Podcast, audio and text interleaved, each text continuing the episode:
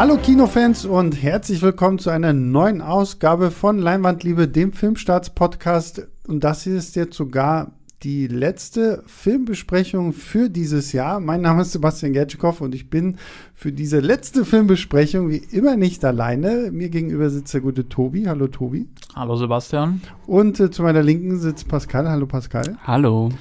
Und äh, bevor wir loslegen, gibt es eine äh, interessante, spannende Neuerung, die ich jetzt nicht äh, bis zum Ende aufsparen will, sondern jetzt schon mal loslegen will.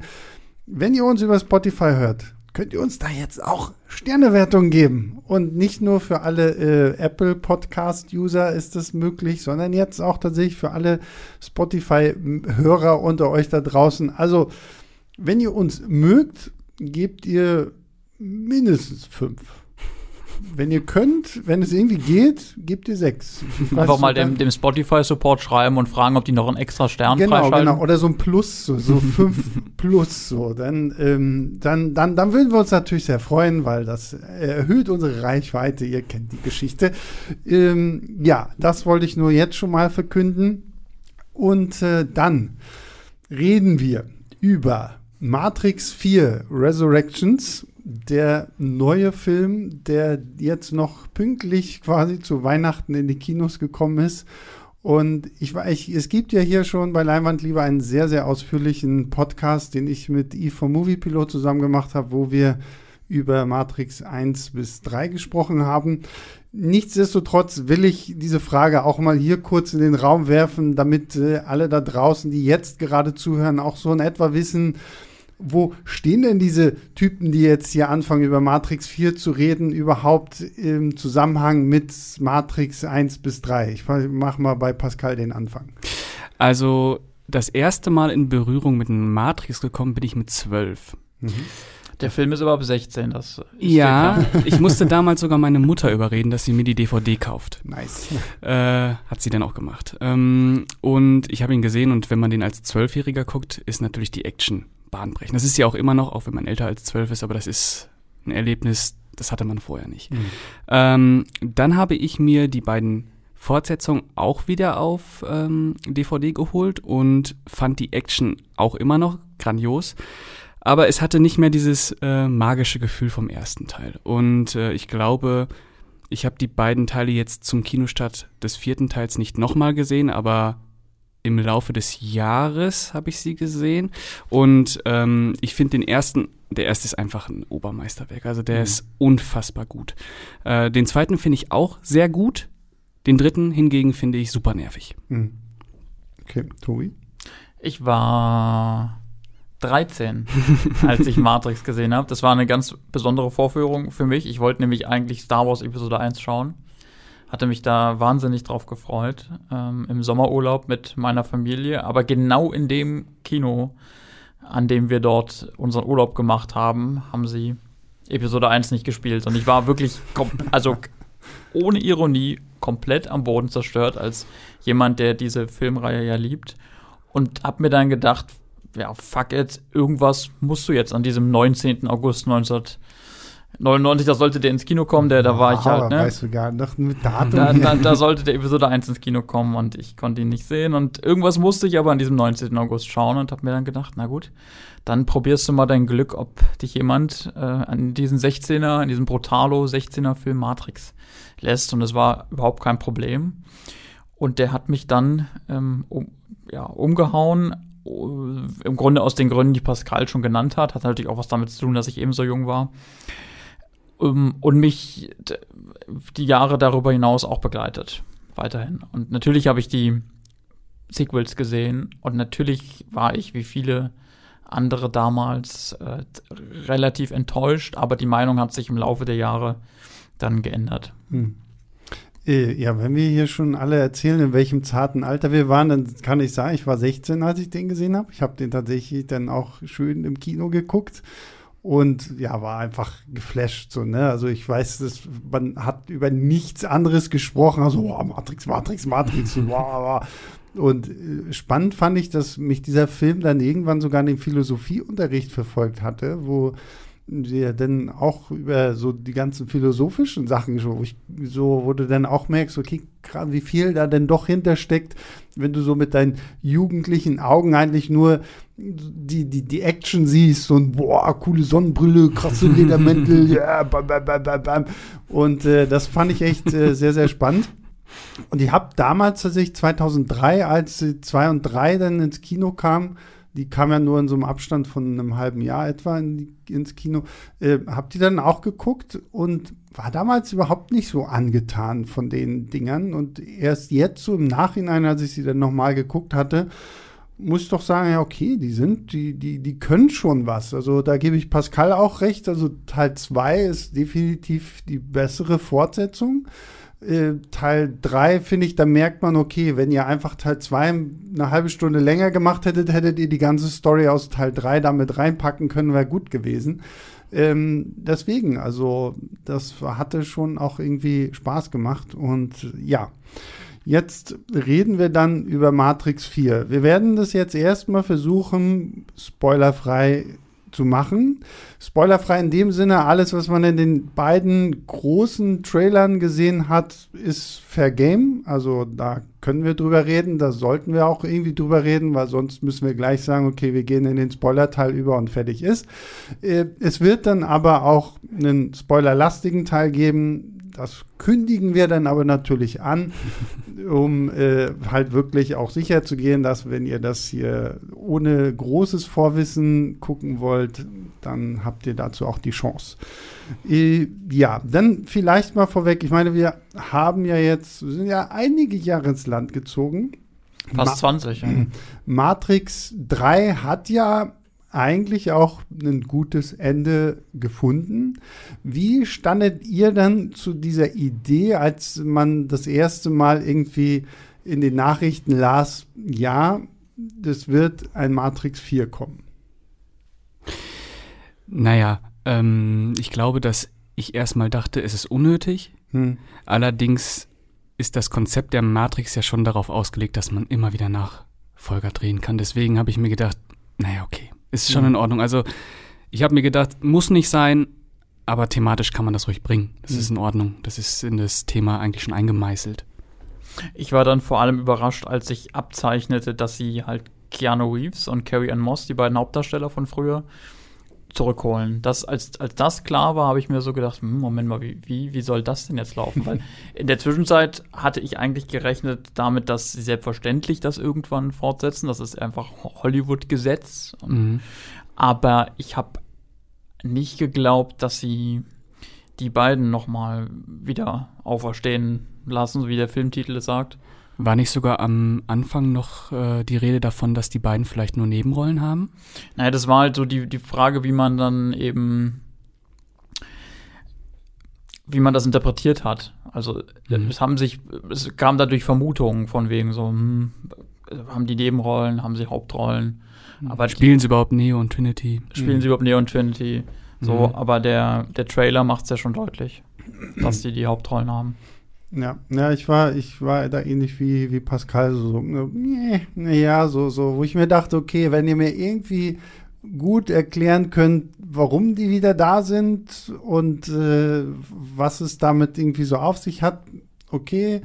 Ähm, dann hat man ja aber auch schon mitgekriegt, okay, viel, einige Schauspieler aus den Alten sind nicht mehr mit dabei. Hugo Weaving taucht nicht mehr auf, Lawrence Fishburne taucht nicht mehr auf und so. Dachte ich auch schon so, mh, hm, als ich dann auch gehört habe, dass Lily Wachowski, die äh, eine der Regisseurinnen der, der ersten drei Filme, da auch nicht mehr so wirklich, aber die hat sich ja, glaube ich, allgemein auch so ein bisschen aus dem Filmbereich so zurückgezogen, macht jetzt, glaube ich, auch nur so Dokus und sowas, ne?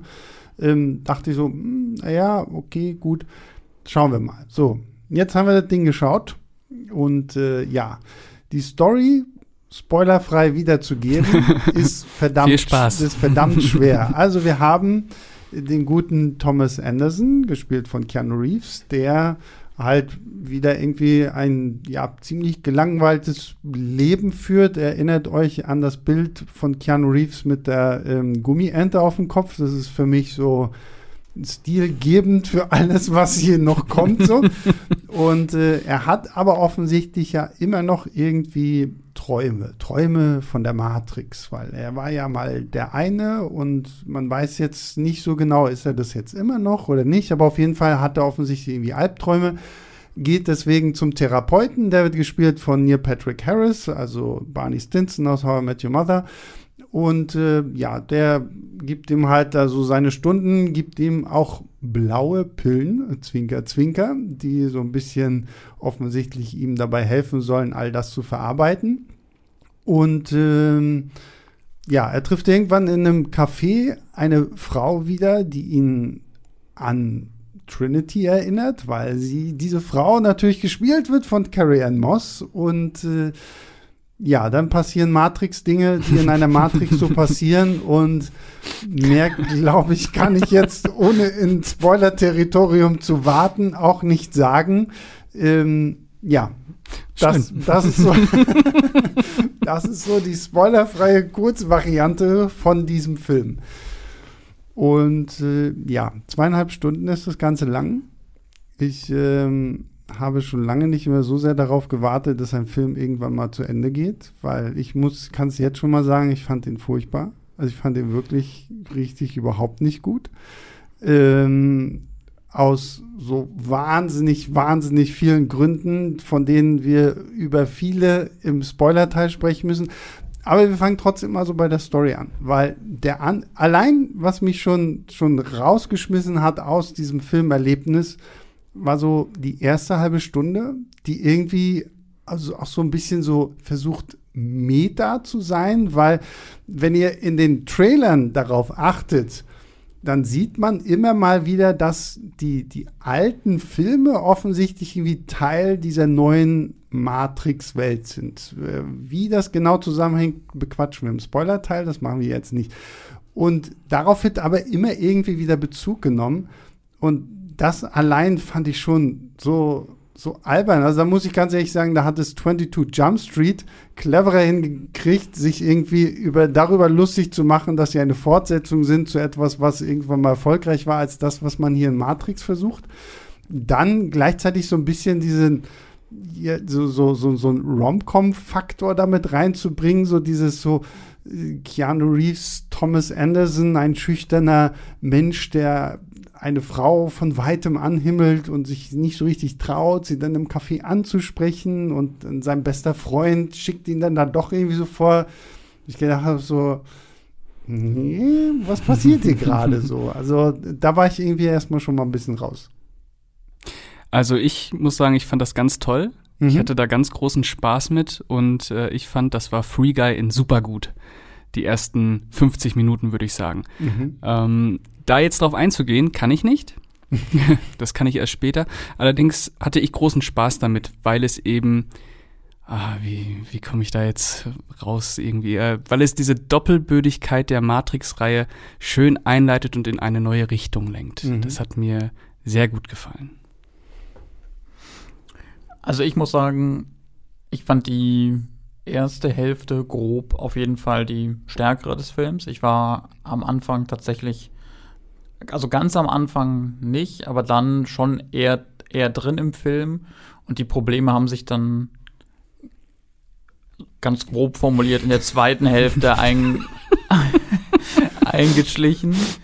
Ich muss allerdings eine Sache sagen, ähm, ganz am Anfang fand ich, hat man direkt einen großen Qualitätsunterschied zu dem ersten Matrix-Film gemerkt. Wenn wir uns an den ersten Matrix-Film erinnern, das ist einer, der wirklich einen, einen vorbildlichen Spannungsaufbau hat. Das ist einfach eine Meisterklasse. Und wir hatten äh, am Anfang jetzt unseres Podcasts gesagt, wie wir den irgendwie fanden und haben das so sehr aus Kinderaugen oder aus Augen von Jugendlichen beschrieben.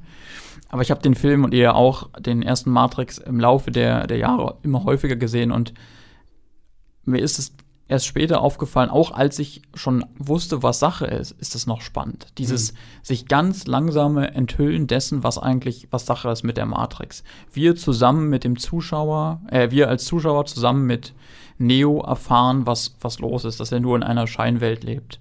Wie das schrittweise passiert und dabei wirklich immer eine Szene ganz perfekt in die nächste übergleitet, ist einfach nur brillant. So, und das schafft der Matrix 4 am Anfang mit seiner mm, eher wirren, also mit seinem eher wirren Einstieg, so will ich ihn mal ganz grob beschreiben, überhaupt nicht. Hm. Ja, und also, wie gesagt, ich, dieses ganze komische Comedy-Ding am Anfang fand ich halt schwierig. Dann hatte ich aber so das Gefühl, der Film hat sich selbst daran erinnert, okay, Moment, ich bin ja ein Matrix-Film. Jetzt, jetzt, muss auch irgendwas mit Robotern kommen. Jetzt müssen auch irgendwie komische Sachen passieren. Und was ich dann in dem Zusammenhang wirklich, ganz, ganz katastrophal fand, war die Tatsache, dass sich dieser ganze Film für mich angefühlt hat wie so eine Clipshow. Kennt ihr das noch so in Sitcoms? Da gibt es dann immer in irgendeiner Staffel die eine Episode, die so eine leichte Rahmenhandlung hat, aber dann wird letztendlich so, oh, erinnerst du dich noch an damals? Und dann werden einfach so Rückblenden in Anführungszeichen gezeigt, wo man einfach so lustige Skits und Episoden aus, aus anderen Folgen zeigt. Und Matrix 4 macht genau das Gleiche will dabei natürlich immer so, so ein bisschen dieses, dieses Déjà-vu-Thema angehen, so was, was so, so, oh, das fühlt sich so vertraut an, hm, was ist das? Das hätte ich auch noch cool gefunden, wenn sie es so belassen hätten. Aber es gibt sogar einen Trailer, der ja genau das gleiche macht, wo du quasi immer das eine Bild siehst und dann siehst du quasi, oh, das ist das, das ist das Pendant aus Teil 1, 2 oder 3.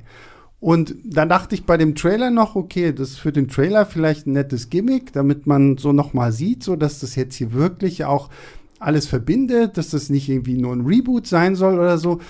Aber dass der Film das gefühlt alle fünf Minuten dir da wieder irgendwie so ein neues Bild aus der alten Reihe ranklatscht, fand ich so als Stilmittel einfach nur noch absolut nervig. Und dazu kommt ja, dass er auch total Exposition-heavy ist.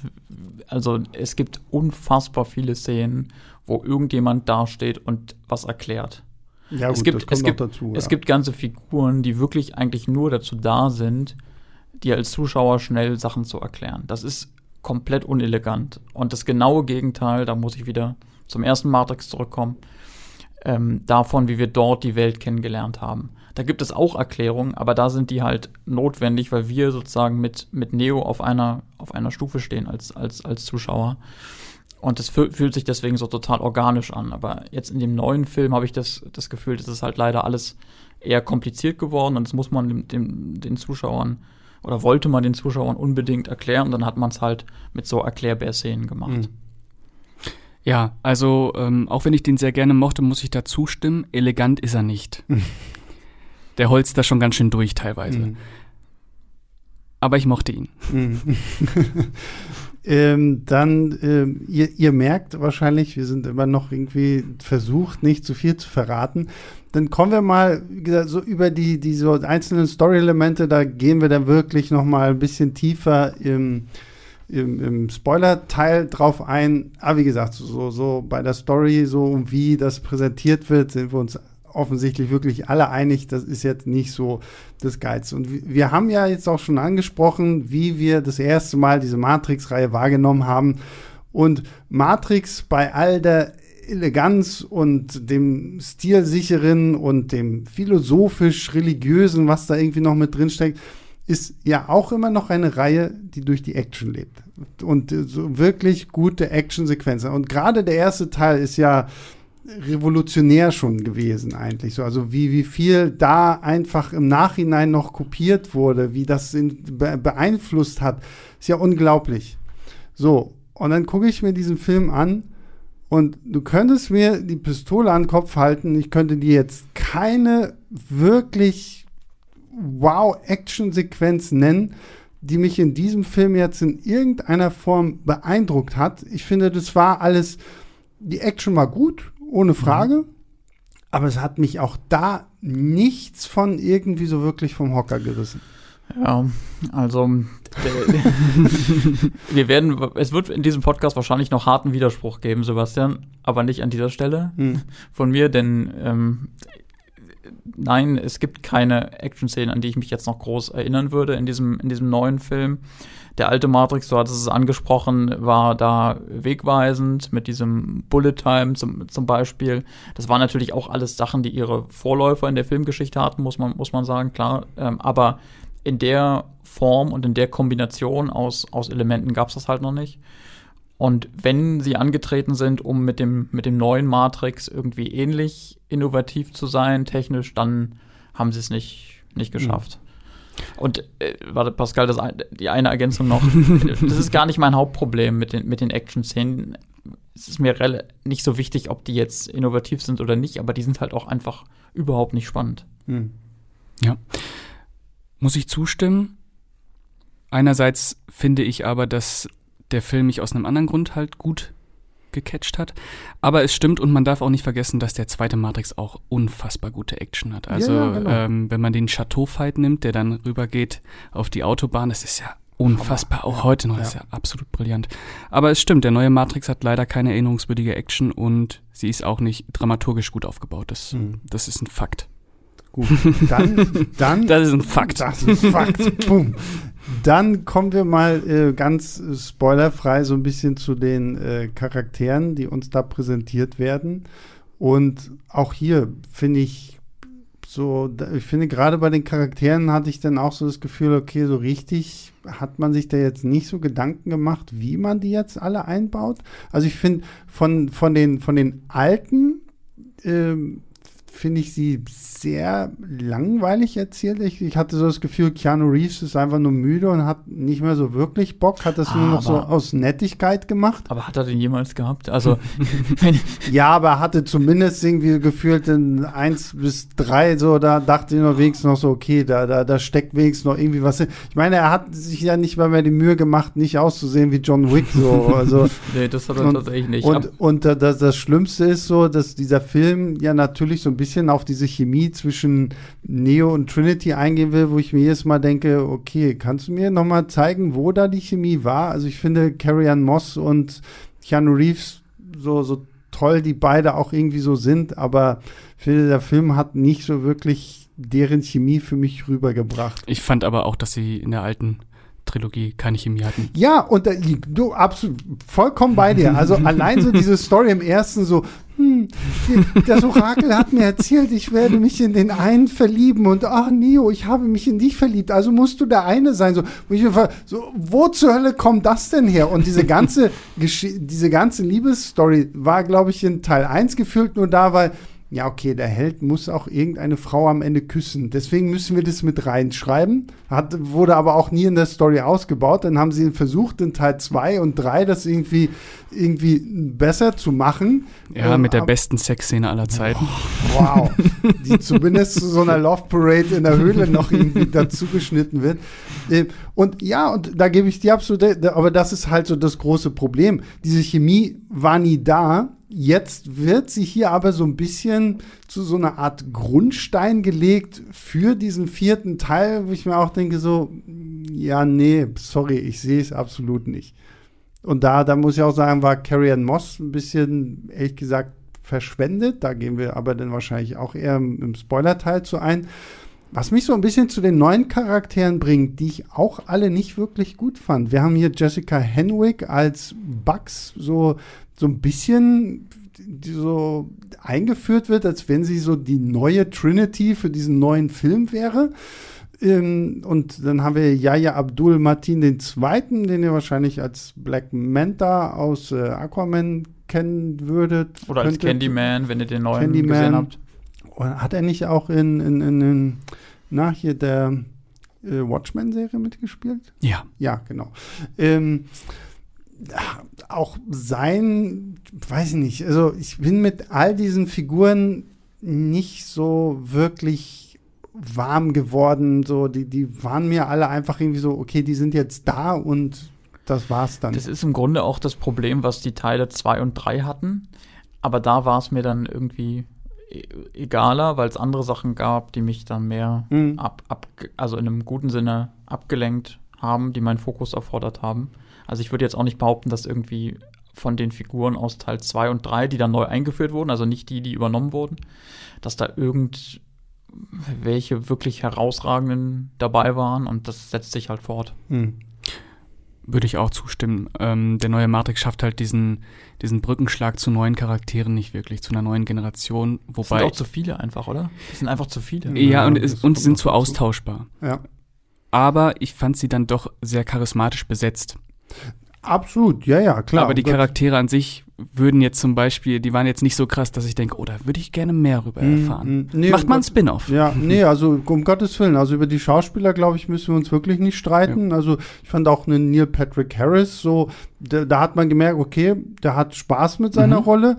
Auch hier Jonathan Groff, der ja so eine neue Variante von, von Agenten spielt, äh, hatte auch irgendwo seinen Spaß. Den fand ich auch gut eigentlich so, aber ich hatte immer so das Gefühl so, okay, nimm zwei Charaktere irgendwie raus und lass es bei den anderen und mach, bau die ein bisschen besser aus, weil gerade so ein Groff und Neil Patrick Harris, ich glaube, die, die hättest du echt noch mal ein bisschen einfach mehr anstoßen können. Ich glaube, das hätte noch eine geilere Performance einfach gegeben, als das, wofür denn halt Zeit war. Weil wir natürlich irgendwie, oh, jetzt brauchen wir wieder eine Action-Szene, jetzt brauchen wir wieder so eine Erklärbär-Szene und so rödelt sich das dann irgendwie durch. Ja, also es, es laufen Figuren durch diesen Film, die dieser Film nicht gebraucht hat. Hm.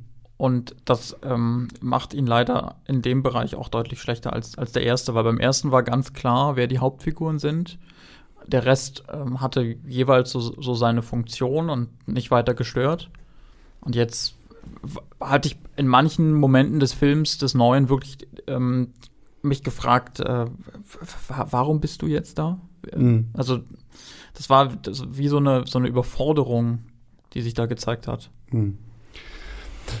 Okay, ich würde sagen, ich, ich gucke mal auf meinen Timer. Wir sind jetzt bei 26 Minuten 35 in der Aufnahme. Ähm, weiß nicht, habt ihr noch irgendwas, was man spoilerfrei besprechen kann? Oder sollen wir jetzt einfach ein kurzes Fazit abgeben und die Leute, äh, die nicht mehr zuhören wollen, weil jetzt gleich Spoiler kommen, verabschieden? Und Befre befrei uns bitte, lass Ja, uns in die richtige Ja, ja, Welt gehen. weil- Wir quälen uns doch. weil, weil, weil das Schlimme ist halt auch, ich habe ja, ich habe mich ja selber ein bisschen gespoilert und natürlich wieder bei Letterbox geguckt, was so meine Kollegen hier so verteilen.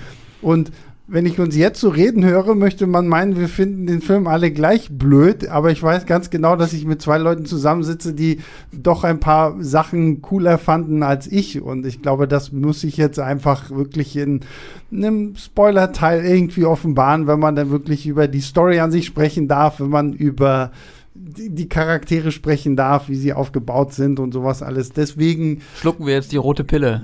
nein, nein, nein, noch nicht, noch nicht. Also ganz kurz. Die, Film, die Filmstartskritik gibt vier von fünf Sternen. Tobi, was gibst du und warum? Ich gebe 2,5 von 5 Sternen, weil ich der Meinung bin, dass der Film zwar diverse Probleme hat, am Ende aber interessant genug ist und, ähm, und zumindest mehr versucht als viele andere Blockbuster und davor habe ich Respekt. Mhm. Ich gebe 3,5 von 5 Sternen, weil ich den Film sehr mutig, sehr interessant und ja auch sehr menschlich fand. Er hat mich berührt. Mhm, okay. Ich gebe ein von fünf, weil mich dieser Film nirgends berührt hat. ähm, weil ich ihn wirklich langweilig und ähm, ja, auch sehr platt fand, weil ich mir echt gedacht habe, okay, das ist eins der schlechtesten Revivals, späten Sequels, das mir je untergekommen ist. Also gegen diesen Film ist sogar Indiana Jones 4 ein Meisterwerk und das sage ich als Indie-Fan nicht so gerade leicht. Das ist wirklich so ein Film, den, den will ich nicht nochmal gucken und der wird von mir einfach ab jetzt nach diesem Podcast hart ignoriert, weil dann muss ich damit nie wieder was zu tun haben. So, und damit, ich, ich, Pascal äh, krempelt schon die Ärmel hoch, macht sich bereit Und rollt wild mit den Augen. schnauft noch einmal wütend neben das äh, Mikrofon, damit man es nicht zu laut. So, und damit begeben wir uns jetzt, äh, liebe Freunde des äh, fröhlichen Podcasts, in unseren Spoiler-Teil. Also, wird jetzt wirklich nochmal meine Bitte an euch. Wenn ihr Matrix 4 gucken wollt, ohne dass ihr irgendwie mehr wisst, als man über die Trailer her weiß, dann geht jetzt ins Kino und hört euch diesen Podcast später weiter an. Äh, hört euch gerne auch nochmal unseren Matrix 1 bis 3 Podcast an. Aber ab jetzt Spoiler, Spoiler, Spoiler. Wenn euch Spoiler egal ist, nee, andersrum, wenn euch Spoiler egal sind, so rum, richtiges Deutsch, dann seid ihr natürlich weiterhin herzlich willkommen. Für alle, die den Film gesehen haben, hallo zum Spoiler-Teil. Und äh, ja, damit legen wir los. Spoiler-Teil. Spoilert los. Wir ich fühle mich wirklich so ein bisschen, als würde ich jetzt in der, in der echten Welt gerade aufwachen. Genau, so. Wir haben jetzt die rote Pille geschluckt. Wir wissen jetzt, äh, wie der Kaninchenbau wirklich aussieht. Und äh, springen in die Story. Ich fange mal mit dem kleinsten Element an, wo ich mir gerade gar nicht so sicher bin, ob das nicht vielleicht auch schon im Trailer zu sehen war. Mhm. Max Riemelt. War der im Trailer zu unser, sehen? Unser Mann in der Matrix. Ja, war der im Trailer zu sehen? Kann ich mich jetzt ehrlich gesagt nicht mehr so wirklich dran erinnern. Aber er ist halt ein, ein Bekannter von den Wachowskis. Ja, auf jeden Fall. Äh, mit Sense8. Sense8. Genau. genau. Und äh, der hat eine Szene, wo er wirklich mal in voller Montur mit Sonnenbrille und seinen blondierten Haaren in, diesen, in dieses Café reinkommt. Und ich dachte mir, boah, ist der cool. Das war wirklich so ein Moment, das war auf einmal so ein Vibe von den ersten Teilen, wenn du das erste Mal äh, Neo wirklich in voller Montur siehst. Neo ist natürlich nochmal eine andere Dimension mhm. als Max Riemelt.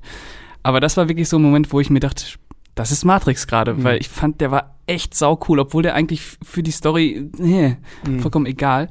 Naja, nicht vollkommen, aber relativ egal. Aber ich fand, das hat schon reingehauen, auch mit dieser Musik da, dieses Bum, Bum, Bum, Bum. Super. Gut, aber der Film macht ja so viele Sachen auf einmal, dass, dass so einzelne Momente wahrscheinlich gar nicht so richtig wirken können. Also ich muss ehrlich sagen, ich weiß nicht, welchen Moment du meinst. Ich kann mich nicht erinnern an die ja, Szene, die du gerade beschrieben hast. Es ist der Moment, wo Neo versuchen muss, äh, Trinity von sich zu überzeugen. Am Ende, okay. Mhm. Naja, gut. Du, jetzt, wir können es ja jetzt nochmal sagen. Also, ich, ich mache jetzt, ich mach jetzt nochmal eine spoilerlastige äh, Inhaltsangabe, damit man, also wir haben immer noch Thomas Anderson. Thomas Anderson ist mittlerweile ein angesehener ähm, Spieleentwickler, der Spiele gemacht hat, die sich dann in Matrix 1, 2 und 3. Ja, die Matrix Geschichte existiert quasi in dieser neuen Matrix, die es jetzt gibt, als äh, Spieleversion. Und ganz viele haben das gespielt und äh, Jonathan Groff spielt quasi den Big Boss dieses äh, äh Studios und kommt halt an, an Thomas Anderson und sagt, okay, pass auf, Warner Brothers ist an uns herangetreten, ob du jetzt willst oder nicht, die wollen eine Fortsetzung zu Matrix machen. So zu den Spielen. Genau, zu den Spielen. Macht euch jetzt Gedanken. Und dann gibt es halt diese Think Tank-Szene, Sequenz, wo alle so, so, hm, was macht die Matrix aus? Oh, geile Action, oh, bum, bum, oh, Philosophie. Bullet Time, so, Bullet, ja, time. Bullet Time, Bullet Time. und, und ich, ich fand die Idee, dass man sagt, okay, die Matrix ist in dieser neuen Matrix, wir kommen gleich noch dazu, woher es eine neue Matrix gibt oder so, dass das hier so Spiele sind, fand ich irgendwo noch ganz witzig, so quasi, dass das irgendwie alle gespielt haben und dass alle das kennen, so, weil es natürlich so von der, von der Logik der Maschinen, die quasi das irgendwie wollen, natürlich clever zu sagen, ja, ja, hier, das gibt's. Aber es, es, ist nur irgendwann mal passiert. Es wurde, ich glaube, ähm, Mark Miller hat das in seinem Wanted-Comic auch so gemacht. Da werden irgendwie, wird die Erinnerung an Superhelden ausgelöscht, aber ist, man, man produziert halt Comicbücher, um zu sagen, ja, ja, hier, Fiktion. So, ne? Und äh, das war hier ganz nett, aber wie gesagt, diese ganze Think Tank-Geschichte, wo ich mir so denke, so, okay, ja, so sah wahrscheinlich genau das gleiche Meeting aus, als ihr euch überlegt habt, jetzt machen wir Matrix 4 fürs Kino. Es ist halt ein riesen Meta-Aspekt, ne? Also der, der Film kommentiert sich selber. Und das ist in, in einer Form, wie ich es im, im Hollywood-Kino noch nie gesehen habe. Also der, der, der einzige Vergleich, der mir einfällt, ist eigentlich so Deadpool.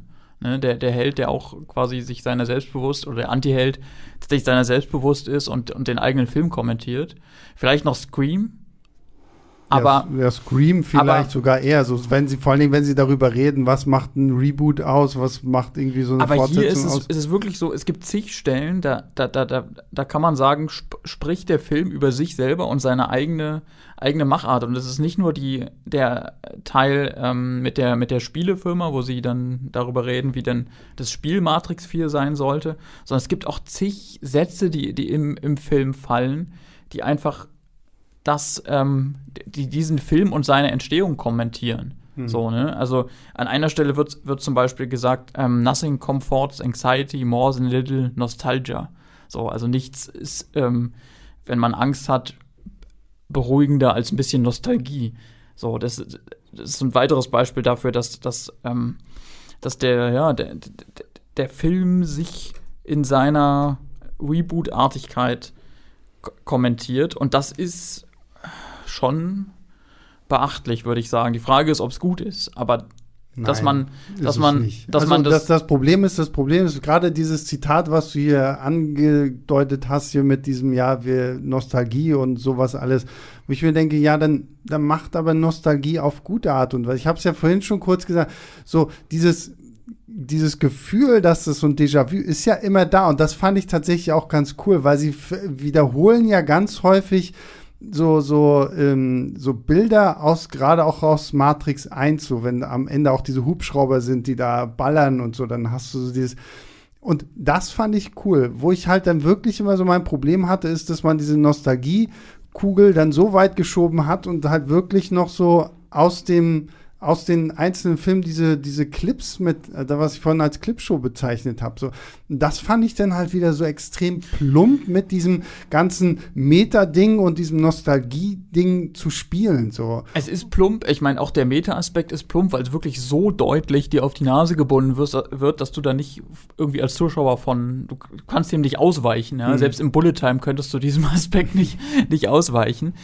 Und ich frage mich halt auch, wo das dann sozusagen bei den, bei den Leuten hin, hinführen soll. Also im Grunde sagt mir der Film äh, in der, in der ersten Hälfte, nimm mich nicht ernst. Das ist das, was bei mir angekommen ist. Der Film kommentiert ja. sich selbst als ein, ein Reboot, was einzig und allein aus kommerziellen Gründen existiert, auf das Lana Wachowski lange Zeit, wie sie auch selber gesagt hat, keine Lust hatte. Sie wurde ja x-mal gefragt in der Zwischenzeit, seit 2003 und ihre Schwester wahrscheinlich ebenfalls, ob sie das nicht irgendwie fortsetzen wollen. Sie haben immer abgelehnt. Jetzt machen sie es und natürlich auch aus kommerziellen Gründen. Und das wiederum kommentiert der Film selbst, ja. Und das ist so, dass ich dann gesagt habe, naja gut, es ist irgendwie auf jeden Fall, also es ist plump, es ist aber auf der anderen Seite auch, auch frech und ich nehme das jetzt alles nicht so ernst, was da passiert. Nur dann gibt es ja den Teil des Films, und da werden unsere Meinungen wahrscheinlich dann auch wieder massiv auseinandergehen, der doch total ernst genommen werden will. Mhm. Ja, nämlich vor allem diese Liebesgeschichte. Das ist ja das, wenn man nach einem Kern dieses Films sucht, dann ist es ja diese Liebesgeschichte zwischen Neo und Trinity, die wieder erweckt wurden, die jetzt wieder, also wirklich wieder wortwörtlich zurück ins Leben gekommen sind. Die sind ja am Ende gestorben von, von Teil 3 und man konnte sich fragen, so, hä, wie, wie, wieso können, sind die denn jetzt wieder da? Aber sie wurden von den Maschinen wieder zurückgeholt. Und sollen jetzt, und ich soll jetzt als Zuschauer mir, mir wünschen, dass, dass die beiden auf jeden Fall zusammenkommen. Die ganze Handlung ist darauf aufgebaut. Es geht äh, zum großen Teil darum, dass, dass man denen wünschen soll, sie sollen zusammenkommen, aber da, da gehe ich halt leider überhaupt nicht mit. Ich auch nicht. Also die ersten 50 Minuten sind es ungefähr, in denen dieser Meta-Aspekt wirklich äh, durchgespielt wird. Das hatte für mich so eine sehr entwaffnende Offenherzigkeit. Mhm. Ich fand, da wird so mit offenen Karten gespielt, dass man im Film dafür gar nicht so böse sein kann, sondern aus meiner Sicht ihn eher für den Mut, äh, für den Mut Respekt zollen sollte, wie offen er mit seiner eigenen äh, DNA da umgeht und wie er sie eigentlich bloßstellt. Es hat mir gut gefallen. Bei mir ist es so, da komme ich gleich nochmal drauf, warum mich dieser Film äh, emotional so abgeholt hat, aber das muss ich jetzt sagen, damit ihr mir gleich mhm. folgen könnt. Ähm, ich habe im Vorfeld gelesen, äh, in einem Interview mit der Regisseurin, dass sie wohl ihre Eltern verloren hat. Und sie hat sich lange Zeit dagegen gesträubt, einen neuen Matrix zu machen, bis halt dieser Verlust kam. Und äh, über die Jahre hinweg hat sie wohl so sehr darunter gelitten, dass sie versucht hat, diese zwei Menschen, die sie verloren hat, irgendwie wieder zurückzuholen, indem sie zwei liebgewonnene Figuren wiederbringt. Neo und Trinity. Mhm. Und äh, wenn du dir das vorher durchliest und dann diesen Film guckst, hast du auf einmal so eine ganz andere emotionale Ebene. So subversiv dieser Film dann auch sein mag, so subversiv der mit seiner Trilogie umgeht. Im Großen und Ganzen ist das so ein wirklich schöner, liebenswerter, und dafür stehen die Regisseure ja auch, äh, Regisseurinnen ja auch in den letzten Jahren bei ihren Filmen, dass sie wirklich offensiv und plump ausstellen, ähm, ein wirklich schöner Abschiedsfilm auch ist, obwohl es quasi ein Neuanfang im gleichen Sinne ist. Und ähm, ich weiß nicht, ob mich das zu, äh, zusätzlich ein bisschen emotionalisiert hat, dass ich das im Vorfeld wusste. Aber als ich ihn gesehen habe und dann wirklich diese Geschichte zwischen Neo und Trinity, wie sie zurückgeholt werden und wie sie versuchen, ihre Liebe dann noch einmal auf äh, erstehen zu lassen, hat mich das ähm, wirklich immer mehr berührt. Also würdest du sagen, dass bei dir ausschlaggebend für diese Wirkung vor allem der Kontext war? Ich glaube, dass das ein ganz großer Faktor war. Ich würde nicht ausschließen, dass der Film mich auch so berührt hätte. Aber ich, aber diese Liebes, in, an dieser Liebesgeschichte ist doch nichts anderes eigentlich, außer die Behauptung, dass sie sich lieben. Das ist seit dem, seit dem ersten Film so. Am Ende des ersten Films, sorry, aber am, erst, am Ende des ersten Films sagt sagt Trinity auf einmal auch so, ich, ich, ich liebe ihn und das ist auch gleichzeitig das Zeichen, dass er wirklich der Auserwählte ist. Mhm. Das mhm. war's. Die haben überhaupt, die haben keinen einzigen privaten Moment in diesem ersten Film. Das holen sie dann im, im zweiten Film so ein bisschen nach, wo sie da irgendwie versuchen, wo, wo, sie da das Problem haben, dass sie nicht wissen, wo sie bumsen sollen. So, das, ist, das, ist so, das, ist ihr, das ist ihr eines privates Problem. Aber darüber hinaus schafft es, der, schafft es die Reihe meiner Meinung nach nicht, ähm, diese, die, diese Beziehung zwischen den beiden über die die Behauptung, dass da Liebe ist, hinaus zu zeigen. Ich stehe ja da auch so ein bisschen äh, von einem Rätsel, weil im Prinzip hast du ja recht. Trotzdem frage ich mich, warum mich diese äh, Beziehung auch außerhalb des Kontexts, den ich eben erklärt habe, so berührt hat. Und äh, ich habe mir dann immer gedacht, hat man Keanu Reeves schon mal so sehnsüchtig in die Kamera blicken sehen? diese Traurigkeit, diese, diese Sehnsucht, endlich wieder geliebt zu werden. Und ich weiß nicht, ich, ich muss den auf jeden Fall nochmal angucken. Äh, ist jetzt ein blöder Satz, ich weiß, äh, so, da zieht man sich so ein bisschen mit aus der Affäre. Ich muss den nochmal gucken, aber ich werde mir den auf jeden Fall die Tage nochmal Kann man auch ruhig zu stehen. Ja. Ich gerade sagen, das ist vollkommen, vollkommen legitim. Wie gesagt, was ich halt, also ich glaube, also zumindest hoffe ich, dass wirklich mehr bei deiner Befürwortung für diese Liebe dahinter steckt, als nur die Tatsache, dass du dieses Interview irgendwo gelesen hast, weil das ist, das wäre für mich so ein Punkt, so, so nach dem Motto, okay, lest euch äh, vorm Kino noch dieses Interview durch, dann versteht ihr diesen Film besser so, ne? Mhm. Weil, ähm, das da, weil, weil das habe ich halt so auch irgendwie nicht gesehen. Für mich war halt in erster Linie, okay, wir machen uns ein bisschen über uns selbst äh, lustig, weil wir sagen, wir sind ein kommerzielles Reboot, äh, Remake, Sequel, keine Ahnung, was wir sind. Ähm, und ja, über die, die bisschen fehlende Chemie zwischen einem Keanu Reeves und einer Carrie Ann Moss haben wir ja vorhin schon gesprochen. Da haben wir ja alle so ein bisschen auch drüber gerätselt, wie das so funktionieren kann. Und ähm, ja, das ist, glaube ich, das ist so dieser Punkt, weil, wie Tobi richtig sagt, das ist eigentlich der Kern dieser Story. Also es geht ja darum, Neo wird ja dann irgendwann von diesen neuen, von dieser neuen, von diesem neuen Widerstand quasi aus dieser Matrix wieder befreit und äh, merkt dann aber, er will halt unbedingt auch Trinity zurückhaben, weil sie immer noch so der Punkt ist, der diese neue Matrix ja auch so ein bisschen füttert. Da haben wir ja jetzt dann auch so diesen, diesen Punkt, dass äh, Neil Patrick Harris ist ja der, der Analyst, der ja quasi diese neue Matrix geschaffen hat, auf, anhand der Grundlage von Neo und Trinities großen Gefühlen zueinander, so, wo es ja dann auch irgendwie heißt, so, ja, ich habe gemerkt, so, euch Menschen sind Fakten nicht so wichtig, sondern vielmehr Gefühle, wo natürlich eine sehr, sehr schöne Botschaft, das fand ich tatsächlich gut, weil das ist einfach so ein Punkt, den kann man sehr, sehr gut auf vieles von heute irgendwie so auch runterbrechen, so dass äh, Fakten gar nicht mehr so wichtig sind. Hauptsache, es gibt einen, der am lautesten brüllt und dann wird das schon irgendwie so wahrgenommen. Ähm, aber dass halt wirklich so diese Liebe als Grundlage für alles ist und sogar für diese neue Matrix, war mir, war mir echt zu wenig einfach. Also da hätte ich es irgendwie echt, äh, weiß ich, ich glaube, da hätte man sich auch eine der unzähligen Fan-Theorien oder Fanfiction irgendwie nehmen können, die hätte das vielleicht auch besser lösen können. Es gibt aber davon abgesehen ein paar Ideen im, im Film, jetzt rein auf der, auf der Plot-Ebene, die ich ganz, ganz gut fand, so als Weiterentwicklung. Nämlich vor allem, dass gesagt wird, ähm, die, die Maschinen arbeiten jetzt zum Teil auch mit den Menschen zusammen. Hm. Also Morpheus selber ist ja ein Programm in dem Film, der aber auch aus der, also was sozusagen im Geiste oder im Sinne von dem Morpheus, den wir von früher kennen, geschaffen wurden, wurde und ähm, der auch als Programm in die echte Welt rüber kann. Das äh, sieht man nicht nur bei ihm, das sieht man auch bei anderen, glaube ich. Dieses, äh, ja, ähm, hin, hinübergleiten von der, von der einen in die andere Welt, wird jetzt sozusagen auch in die, in die andere Richtung gedacht. Vorher waren es immer nur die Menschen, die in die Maschinenwelt gekommen sind. Jetzt ist es auch verstärkt andersrum äh, so. Smith konnte das auch schon, fällt mir gerade ein, in, dem, in, der, in der ersten Trilogie. Mhm. Naja, aber es hat jedenfalls, ähm, es hat ein eine neue, neues Level erreicht und manche von den Maschinen arbeiten mit den Menschen zusammen. Das fand ich auch einen netten Gedanken. Die Maschinen wiederum haben sich untereinander offenbar auch in die Haare gekriegt. Ne? Also es ist, man, man merkt schon, dass in der Zeit, die da vergangen ist in der Handlung, das sind ja 60 Jahre zwischen dem dritten Matrix und dem vierten, dass sich da diese, diese ganze Welt ein Stück weit geändert hat. Ich finde nicht, dass, dass der Film jetzt da besonders viel draus macht, aber es sind zumindest so Ganz ja. interessante Ideen.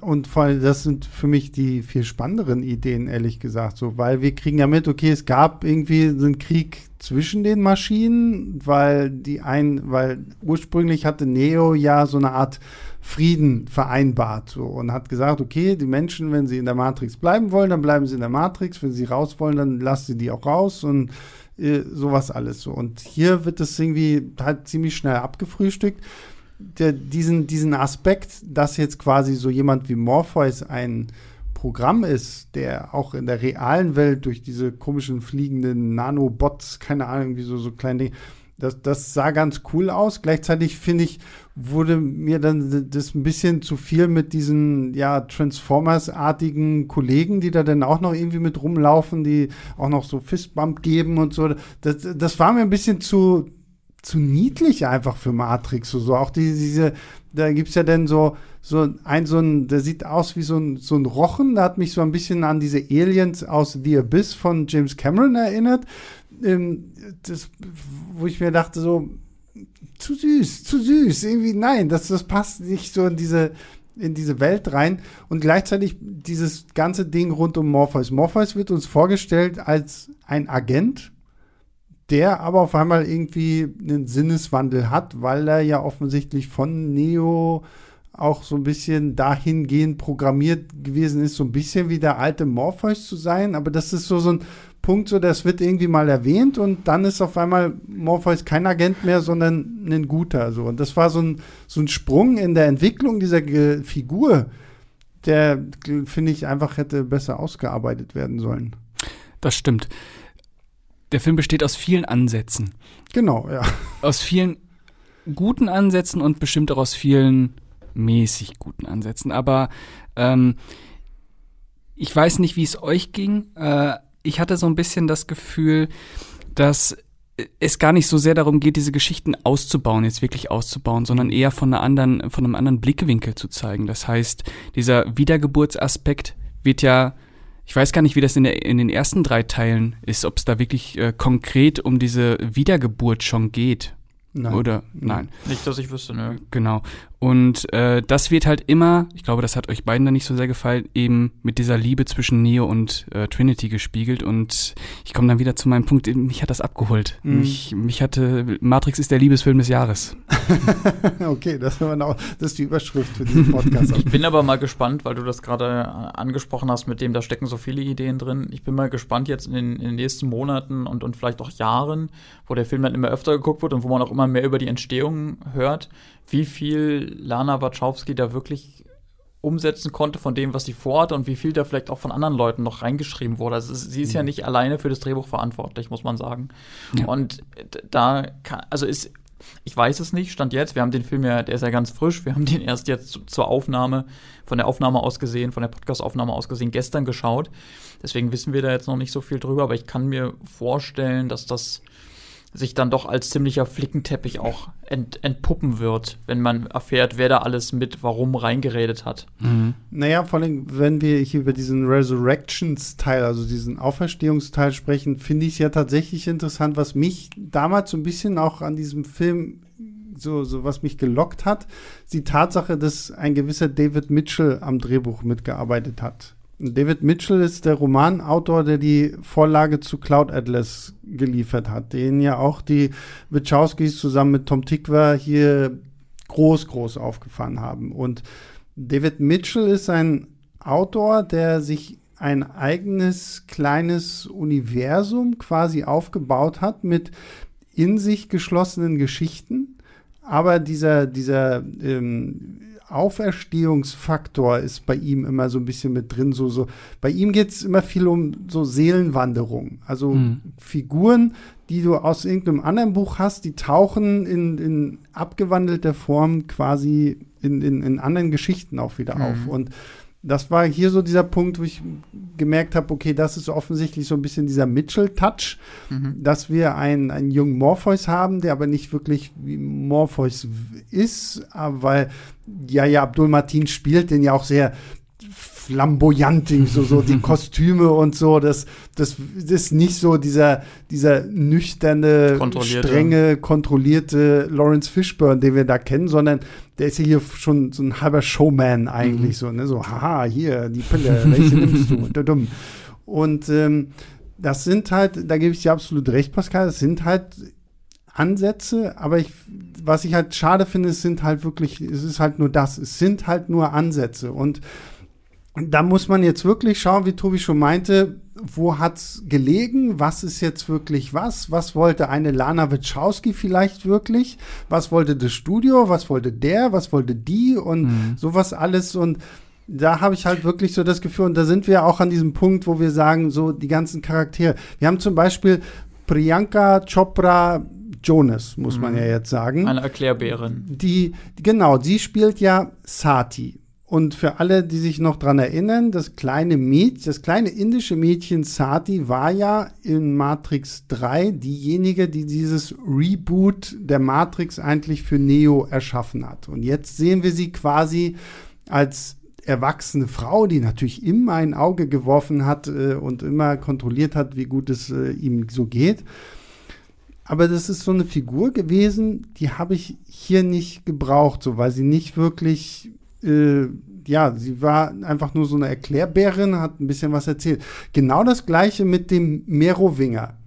So, diese Figur aus Teil 2, der da mit Monica Bellucci zusammen irgendwie der sitzt. Der Franzose. Genau, der Franzose, der immer so, ah, Kontrolle und hier und der dann dieses Beispiel hat, da mit dieser Frau, die erotisch angehaucht wird, nur weil er in ihren Kuchen so, so einen Code reingeschrieben hat.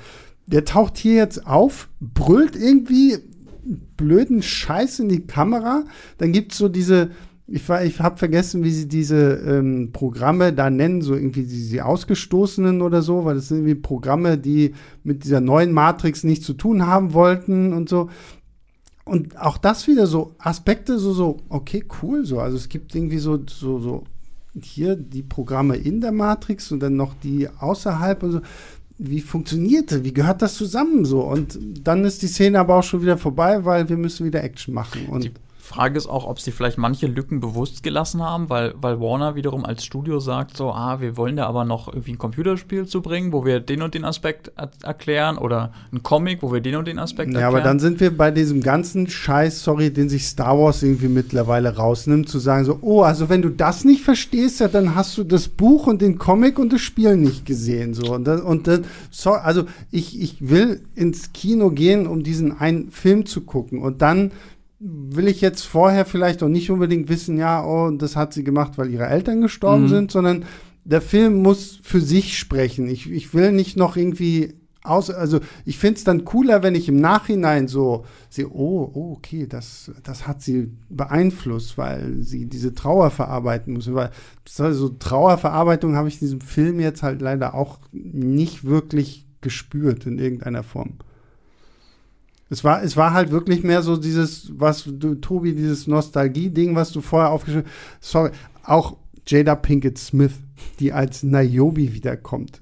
Auf, auf alt geschminkt, damit sie irgendwie 60 Jahre alt ist, weil zwischen dem, dem dritten Teil und dem vierten Teil sind jetzt in dieser Welt irgendwie 60 Jahre.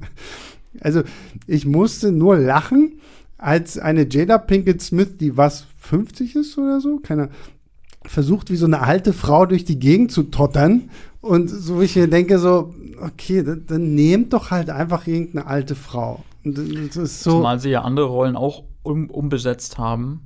Das, das macht das alles dann nur noch merkwürdiger. Wir haben noch gar nicht über, über Agent oder Ex-Agent Smith geredet. Ja, also der, der, der, der Boss von ähm, Thomas Anderson in diesem Spielekonzern entpuppt sich ja als unserer verhasster Smith, das ist Computerprogramm, was, was was sie aber auch schon durch, ne, durch den zweiten Trailer eigentlich verraten ja, haben, ja, was ich echt schade fand, so weil das finde ich wäre sowas gewesen. Da haben ja ganz viele beim ersten Trailer, oh, ist das der neue Architekt? Uh, wer, wer könnte das sein? So und der zweite Trailer hat es eigentlich schon verraten. So und den haben sie umbesetzt und ich finde, dass also so sehr ich Jonathan Groff als Schauspieler mag, ja, der ist in der in der Netflix-Serie Mindhunters wirklich also so eine, so eine Thriller-Serie mhm. von, von David Fincher, zu einem großen Teil verantwortet. Spielt da so einen ähm, Agenten auch, aber einen auf der guten Seite, ähm, der wirklich, ähm, der, der macht es da ganz klasse und ähm, der war auch in der Hamilton, äh, in dem Hamilton-Bühnenstück toll dabei, aber ich finde ihn in der Rolle gerade verglichen mit dem, was Hugo Weaving in den, in den alten Filmen gemacht hat, wie der da frei gedreht hat und wie der sich da reingelegt hat in diese Suffisanz, mit der dieser Smith, der ist ja dann kein Agent mehr, irgendwann da auftritt und, und, und Kontrolle will. Das war einfach eine, äh, sozusagen ein Ereignis für sich, wann immer dieser mhm. Smith kam war das ein Ereignis für sich, gerade auch in den, in den Fortsetzungen, wo er sich dann noch klont und so und dieser, dieses, zu diesem Programm wird, was alles übernehmen will, wie so ein Riesenvirus, ne? Und davon ist einfach nichts, wirklich absolut gar nichts in dem neuen Film zu spüren. Und, ja, das liegt aber auch daran, weil sie diese Figur halt nicht ausgeschrieben haben. Weil ich meine, erst ist er böse und auf einmal ist er am Ende aber doch irgendwie ein guter und hilft Neo dann doch noch, so wo du dir denkst, okay, wo kommt jetzt dieser Sprung vom, vom Bösen zum Guten? So, so, da, da fehlt dann halt wieder so ein Aspekt, wo ich mir denke, ja, interessanter Ansatz, aber. Wo? Also womöglich war die Rolle mal größer geplant. Man, man muss wissen, ursprünglich sollte Hugo Weaving zurückkommen. Das hat er selber gesagt. Der mhm. hatte sogar schon Drehbuchlesungen gemacht. Dann allerdings ging es aufgrund von Terminschwierigkeiten, wie das oft bei so großen Produktionen ist, nicht. Er hatte ein Engagement am, am Theater, ich glaube in London, und konnte deswegen nicht so richtig. Beziehungsweise er dachte, er hätte das schon irgendwie hinbekommen, aber Lana Wachowski meinte, nee, das, das klappt nicht. Mhm. Und was er ursprünglich, von dem, was man weiß, an, an Drehzeit hatte, sieht mir nach deutlich mehr aus, als jetzt diese Figur im Film auftaucht. Und ich, ich kann mir vorstellen, dass nachdem der raus war, dass da diese Rolle zusammengestrichen wurde. Ist jetzt nicht irgendwie valide irgendwie belegt, aber es sieht danach aus. Weil mhm. es wirkt schon so, also im Grunde ist diese Figur überflüssig im Film, wie, wie manch andere auch. Bra man braucht sie nicht unbedingt. Aber er ist drin und er, er spielt, also ein neuer Schauspieler spielt diese vormals so, so wichtige Rolle und man hat nicht den Eindruck, dass das irgendwie notwendig gewesen wäre. Und es wirkt, wirkt tatsächlich so, als hätten sie da mal mehr vorgehabt und dann das aber nur auf so einen Rest zusammengekürzt, warum auch immer. Mhm. Warum man es dann nicht gleich rausgenommen hat, weiß ich nicht. Na gut, dafür hat man ja dann hier Patrick Harris irgendwie noch mit drin, der ja der wahre Schöpfer dieser neuen Matrix ist, der ja auch irgendwie verzweifelt versucht, das alles irgendwie am Leben zu halten, der ja dann sich da auch auf dieses ja, Pokerspiel einlässt zwischen, zwischen sich und, und Neo, wo ich mir aber auch dachte, so irgendwann, der war mir ein bisschen zu comichaft schon fast an, angezeichnet. Irgendwann trägt er dann wie Blofeld auch noch die Katze im Arm und streichelt die, während er sich mit, mit Neo unterhält und auch er hat ja dann so eine, so eine Erklärbär-Szene, wo er wirklich dann auch nochmal sagt, so ja, und ich habe die Matrix jetzt hier auf anderen äh, Grundfesten irgendwie aufgebaut, so nicht mehr Fakten, sondern Gefühle und das, das kann ich dann besser irgendwie für mich kontrollieren und sowas alles. Aber, ja, aber die Macht der Liebe hat er unterschätzt. Ja, genau. Gut, das ganz ehrlich, da, da wird da, das hat, das hat in, das hat in Interstellar besser funktioniert. naja. Da geht es auch um die Macht der Liebe. Ja, das stimmt. Ähm, und, ähm, und, und auch, wie gesagt, auch die Action. Jetzt können wir ja noch mal über diese Action sprechen. Ich hatte so ein bisschen das Gefühl, Lana Wachowski hat sehr viel Train to Busan und die Fortsetzung Peninsula geguckt. Weil wir haben eine. So, du spielst auf das große Finale an. Oder, ja, oder auf Ja, ja genau. Mit diesem, mit diesem Hive, so, es gibt im, im Finale fahren. Das fand ich, wie gesagt, ich muss, ich musste im Kino lachen, als ich das gesehen habe, so, weil im Finale fahren äh, Neo und Trinity auf einem Motorrad durch die Stadt, so alles Berlin ist abgedunkelt und ähm, und der, der, der Analyst, also Neil Patrick Harris, hat eine neue Fähigkeit quasi, er kann alle auf einmal irgendwie kontrollieren, sodass das wie so ein Schwarm irgendwie auf die Leute zuläuft. Und das führt dann sogar so weit, dass Leute irgendwie in ihrer Wohnung aus dem Bett aufstehen und durchs Fenster springen und halt auf dem Boden aufplatzen. Eigentlich eine gute Idee. Und äh, wenn die aufschlagen oder erschossen werden, spritzt so dieser Matrix-Code aus Ja, den Körpern. Das ist das ist tolles, tolles Bild. nee, ich fand's einfach nur lustig. Also, das war so dieser Punkt, wo ich mir gedacht habe, so, okay, sorry, kann doch irgendwie nicht mehr, gerade nicht mehr ernst nehmen, so, weil. Aber das, also rein vom so konzeptionell hätte das eine richtig starke Szene sein können. Ja. Also wenn Absolut, ich, dass ich, gerade dass sich auf einmal die ganze Welt an Menschen gegen die beiden verbündet. Ja, das haben sie ja in Matrix 3 schon mal versucht, als ein, ein, ähm, als ein Agent Smith ja angefangen hat, mehr und mehr Leute irgendwie zu infizieren, die Ja. dann alle irgendwie zum Smith wurden. Das war auch Geon 2 auch schon so ein bisschen so.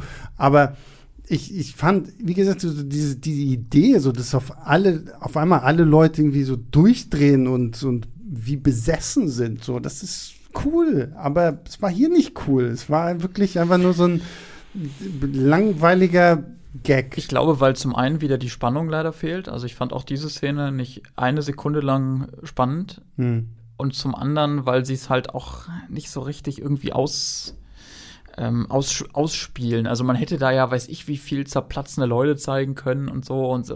Aber irgendwie ist es dann auch alles wieder viel zu schnell vorbei dafür, dass ich den Eindruck habe, wow, das ist jetzt ein richtiges, so quasi das, das große Setpiece zum Finale. Dieses, Ja, wie die gesagt, Leute und, und genau das gleiche. Setpiece hast du in Peninsula, dieser Fortsetzung von Train Ja, aber da ist Busan. es ja ein Exzess. Also ja, du, aber, ja, aber selbst da ist es nicht gut. Also da ist auch diese Szene wird irgendwann zu viel, weil du deine, deine Figuren aus dem, aus dem Blick verlierst. Und auch hier, finde ich, war so ein, so, ja, okay, Trinity fährt das Motorrad, Neo macht die ganze Zeit immer sein, sein Schutzschild und damit kommen sie halt irgendwie durch und so. Ich hatte nie so wirklich Angst um diese beiden. Ja. Und äh, das war einfach so dieser Punkt, wo ich mir gedacht habe, so, Es ist sowieso die Frage, wie viel Angst man eigentlich jetzt in dieser Filmreihe noch um irgendeine Figur haben kann, wenn man sich äh, vor Augen führt, dass die einfach mal Neo und, und Trinity haben wieder auferstehen lassen. Ne? Also das ist ja auch, die sind ja gestorben beide, also rein, rein physisch, biologisch. Aber ist es in den ersten Matrix-Teilen nicht auch schon so, dass das schon die sechste Version von Neo war? genau. Von, ja, Aus, von ja. Auserwählten. Aber, Ja. nicht, aber ich glaube nicht von dem Menschen. Aber wird da konkret Neo. gesagt, dass es vorher nicht auch schon Neo war? Ich meine, dass es um das Na, es Konzept gibt- es ging gibt- es eines gibt- Auserwählten, aber nicht Mhm. um den konkreten Menschen. Ja, und es gab halt schon mal sechs Unterschiede, also es gab ja sechs Versionen der Matrix vorher schon. Hm, Und äh, jetzt, das wäre ja dann hier theoretisch die siebte. genau. Ja.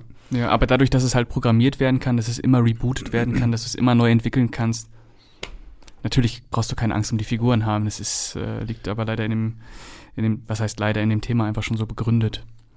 Ja, also wie gesagt, also Angst um die Figuren ist vielleicht auch so das falsche Wort irgendwie so, aber so Mitfühlen. etwa- ja, genau so und das, das hat mir halt echt irgendwie so gefehlt und deswegen fand ich dann auch und da komme ich auch wieder zu diesem Punkt, dass diese Figuren einfach nicht so ausgearbeitet sind, wie ich mir das irgendwie gerne gewünscht hätte. Wir haben erstmal ja noch diesen, diesen Trinity-Heist, nenne ich es jetzt mal, weil Trinity ist ja immer noch gefangen in diesem einen Megapod, wo sie ja immer noch drin schlummert. Und während Neo ja mit dem, dem Analysten da irgendwie pokert, versuchen ja seine Kollegen da so, so Oceans 11-mäßig irgendwie Trinity rauszuholen und dann mit, mit, wir müssen uns verbinden und so, so. Und auch das wieder fand ich so, so, so, so, so das, auch das war wieder, ein cooler Film gewesen, wenn man sich so auf dieses Konzept vielleicht irgendwie konzentriert hätte, zu sagen, okay, da ist diese Maschinenstadt, da kommen wir eigentlich nicht rein, ist unmöglich. Aber so, wie sie dann am Ende reinkommen, ist auch wieder so billig zusammengeschustert, so wir, wir manipulieren einen von diesen Harvester-Drohnen da und der, der klopft zweimal gegen das Schutzschild und dann kann Morpheus sich da irgendwie so reinzoomen und also Der, der Plan läuft dann einfach nur quasi auch sehr genau nach, nach wie sie Plan. sich das vorgestellt ja. haben, ab und das war's, ja. Also Da, da, da fehlt halt die Spannung dann auch wieder da, drin. da fand ich eigentlich den ganzen Teil am Anfang in der, ähm, in der Matrix irgendwie unterhaltsamer, wo sie sich dann so eben da diese ganzen, also haben wir schon drüber geredet, müssen wir jetzt nicht nochmal ausführen, aber wenn ich, wenn ich so die Filmteile vergleiche, muss ich sagen, hätte ich mir eigentlich lieber, hätte ich mir das noch länger angeguckt, diesen ganzen Quatsch da in dem, in der, in der Spielefirma. Und, und, und ich habe auch, ich meine, der Film hätte ja zu dem Zeitpunkt, wo das alles sozusagen noch in der Matrix spielt, hätte das ja auch ein ganz also da lag ja ein ganz anderer Film auch in der Luft. Es hätte ja auch sein können, dass man den kompletten Film über sich fragt, Moment mal, ist das jetzt vielleicht sozusagen wirklich so? Ist das jetzt quasi, also ist das, was wir in den, in den ersten Filmen gesehen haben, vielleicht einfach wirklich nur ein Computerspiel gewesen? Und, ja. und ist jetzt der Thomas Anderson eben jemand, der, der, der ähm, der da wirklich wahnsinnig geworden ist oder nicht. Also es hätte ja auch diese, diese Frage nach, nach Wahnsinn und Realität hätte ja auch den, den ganzen Film über weiterhin in der Luft liegen können und offen gelassen werden können. Ne? Und ähm, ja, das war aber nicht so. Na, es ist das, was Pascal gesagt hat. So, es sind viele Ansätze da, wo man wahrscheinlich hätte man sich wirklich mal konzentrieren müssen auf. Es, ich muss jetzt, es ist ein total blödes Beispiel, aber Venom 2. Venom 2. Du hast recht, das ist ein sehr blödes Beispiel. Ja, aber nein, aber ich versuche es jetzt zu erklären, weil Venom 2 hat auch das Problem, zwei unterschiedliche Ansätze in einen Film packen zu wollen. Einmal so diese Bromance zwischen Eddie und diesem Symbionten, der ihn bewohnt. Und auf der anderen Seite hast du einen der krassesten Comic-Gegner von Venom, Cletus Cassidy, als Carnage, der eine total kranke Geschichte hat. Entweder du hättest diesen Film, ich finde, weil ich finde den Film furchtbar, ähm, entweder du hättest sagen können, okay, wir trauen uns mal was und machen jetzt wirklich vielleicht so eine, so eine, so eine Bromance, fast schon Rom-Com-artige Story daraus rund um Venom und Eddie. Oder wir gehen halt wirklich so David Fincher Thriller, machen es düster. Und hier haben wir bei Matrix 4 das Gleiche. Du, du hättest auf der einen Seite wirklich das machen können, was du sagst, Tobi, so nach dem Motto, den, den Zuschauer auch die ganze Zeit zappeln zu lassen, so, waren das jetzt wirklich nur Spiele? Wie, wie funktioniert das?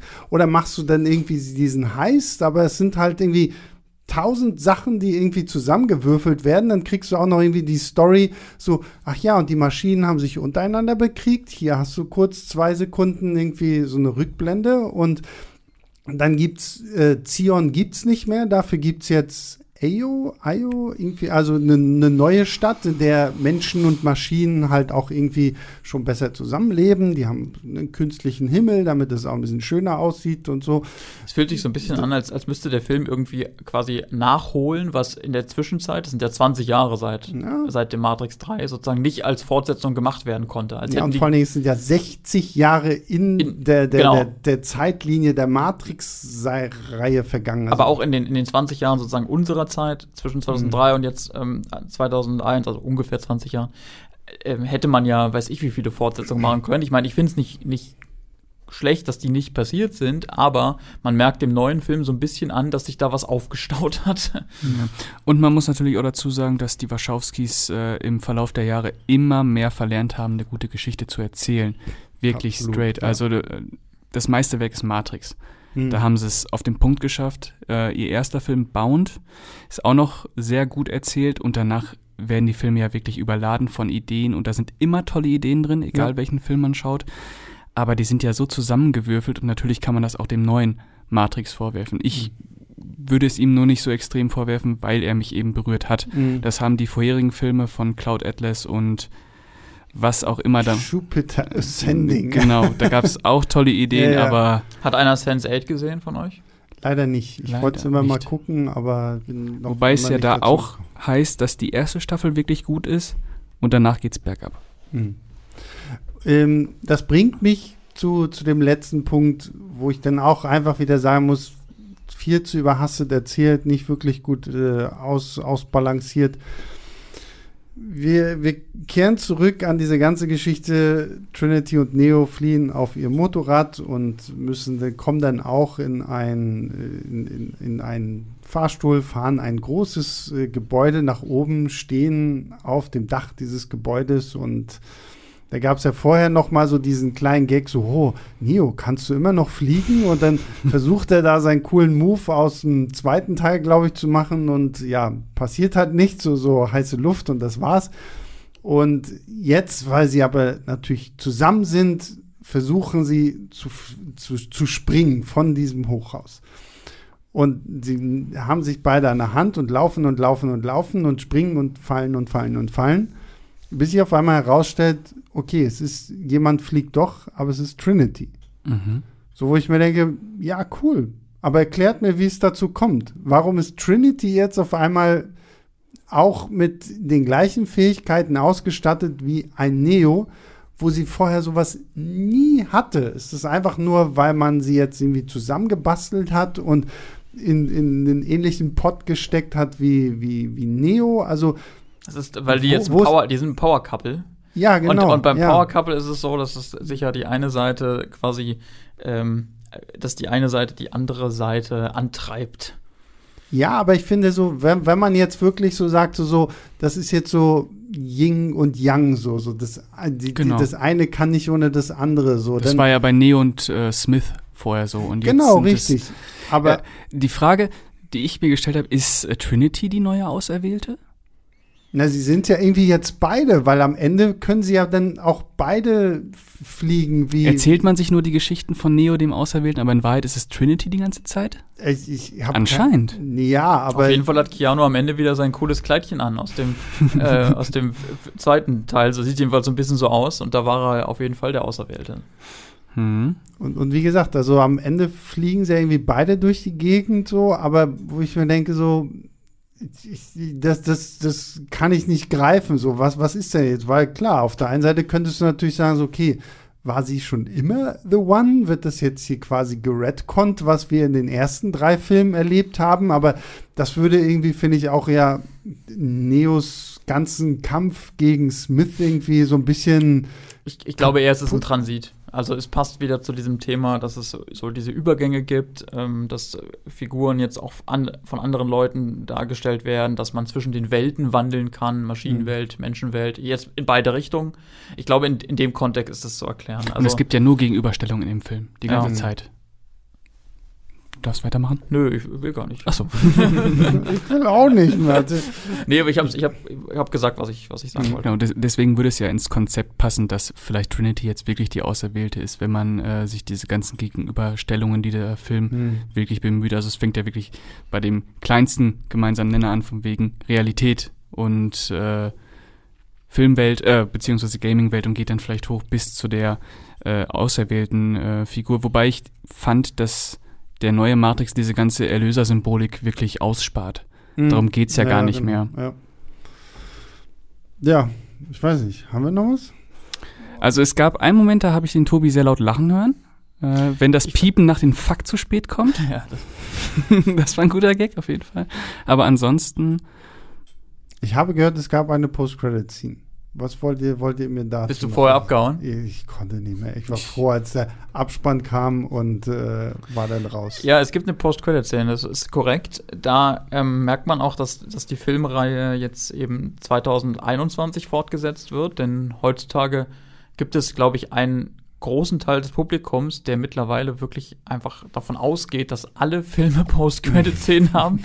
Geschult eben durch die äh, Marvel-Filme, wo das ja wirklich Mhm. zum Standard ist, geworden ist. Und so haben wir jetzt also auch bei Matrix eine. Das ist tatsächlich eine im reinsten Sinne des Wortes Post-Credit-Scene. Die kommt also ganz am Ende. Es gibt nicht irgendwie in, in der Mitte noch eine, so wie bei Marvel-Filmen, und dann am Ende, sondern nur am Ende. Und die ist auch wirklich ein reiner Gag. Okay, Denn gut. wir sehen noch mal die Jungs und Mädels aus dieser Spielefirma, Mhm. die sich irgendwie über das nächste große Ding unterhalten, so, was wollen wir jetzt machen? Und dann sagt der eine irgendwas von wegen, naja, also pff, Erzählungen und so sind doch eigentlich tot, so im Sinne von, naja, in, in Spielen und Filmen und so können wir nichts mehr erzählen. Wir machen jetzt einfach Katzenvideos und nennen das Ganze Catrix. Jetzt fehlt nur noch so dieser, dieser vertrocknete Strauch, der hier durch, durchweht. Ja. Okay. Ja, also der Gag ist nicht, nicht besonders gut, aber er, wir haben da wieder diesen, diesen vollen Meta-Aspekt. Ne? Ja. Und, äh, und ich als jemand, der den Film wirklich bis ganz zu, zum Ende geguckt hat, ich meine, in Klammern, wir können jetzt darüber diskutieren, ob das noch zum Film gehört oder nicht. ähm, aber nehmen wir, äh, meine Wahrnehmung war es eben, weil ich bis zum Ende drin saß. Und diesmal übrigens auch nicht wie bei Spider-Man pinkeln musste.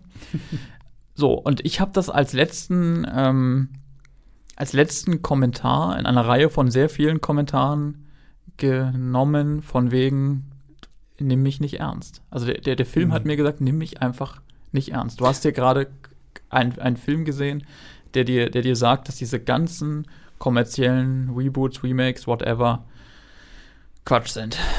Ja, aber sorry, das ist dann kein Matrix-Film mehr. So, also wenn, wenn du ein Metafilm sein möchtest darüber, ob Reboots oder Sequels oder was auch immer jetzt gut oder schlecht sind, dann mache einen anderen Film. Mach dann den Spiel nicht so irgendwie auf diesen Nostalgiefaktor, sondern dann, dann mach halt wirklich irgendwas, ja- um ich- das ein bisschen ironisch auf die Schippe zu nehmen. Ich finde, es hat aber schon was, wenn man, also wenn man sich das irgend, wenn man sich das traut, ne? Also, ja, absolut. Da, da, so ein Riesending ins Kino zu bringen, wo, wo Leute mit großen Erwartungen reingehen und so und, und denen dann zu sagen, so, ey, wir, wir wissen ganz genau, wie ihr ja auch, das Publikum ist ja auch nicht blöd.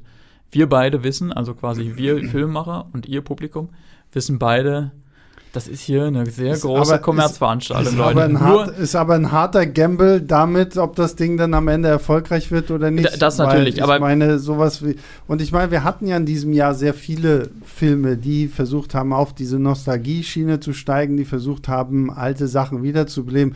Ghostbusters Legacy zum Beispiel, Spider-Man No Way Home sind alles bessere Beispiele als das, finde ich, was, was ähm, Matrix hier versucht. Und wenn wir jetzt versuchen wollen, dem Ganzen diesen Meta-Gag-Humor noch rein zu interpretieren, dass das bewusst so ist, dann na, das ist schon Dann- bewusst. dann- es, ist, es ist ja wirklich Da- bewusst. da- ja, das gibt- aber dann glaube ich, wird deine Lana Wachowski spätestens beim Einspieltag irgendwie so an den Ergebnissen irgendwann sehen, dass sie vielleicht dann doch irgendwie ziemlich auf die Nuss kriegen wird. Oh, so. mal, Also, mal gucken. Also wir da wissen, bin, ich, wir, da bin also ich halt gespannt, wie, wie der Film, weil klar, am Ende entscheidet das Publikum darüber, ähm, wie erfolgreich dieses Ding wird. Und ich kann mir vorstellen, dass er zumindest im, im, am ersten ähm, äh, Kinowochenende schon gute Zahlen haben wird, so, ne? weil Leute mit der Matrix-Trilogie ja irgendwas verbinden. Aber Und der Film ist ja halt auch nur aus kommerziellen Gründen überhaupt zustande gekommen. Das ist ja ein Fakt. Ja. Also der,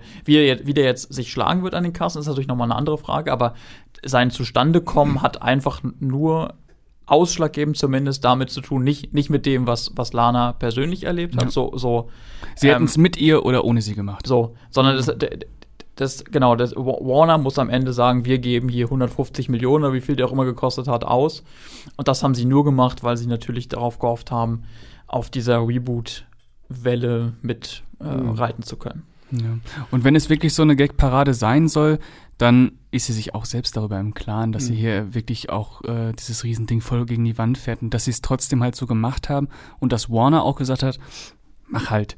Übrigens, das scheint bei Warner auch so ein bisschen ähm, Programm zu sein. Da habe ich gestern nach dem Kino noch mal drüber nachgedacht. Ich meine, ich habe Space Jam 2 noch nicht gesehen, aber ich weiß, dass der sich auch, der soll nicht gelungen sein und so, aber ich glaube, der nimmt sich auch so ein bisschen selber auf die Schippe und Warner auch und so, ne? Mhm. Und der, der Lego-Movie ja ebenfalls. Der ist ja ebenfalls unterm Warner-Dach entstanden.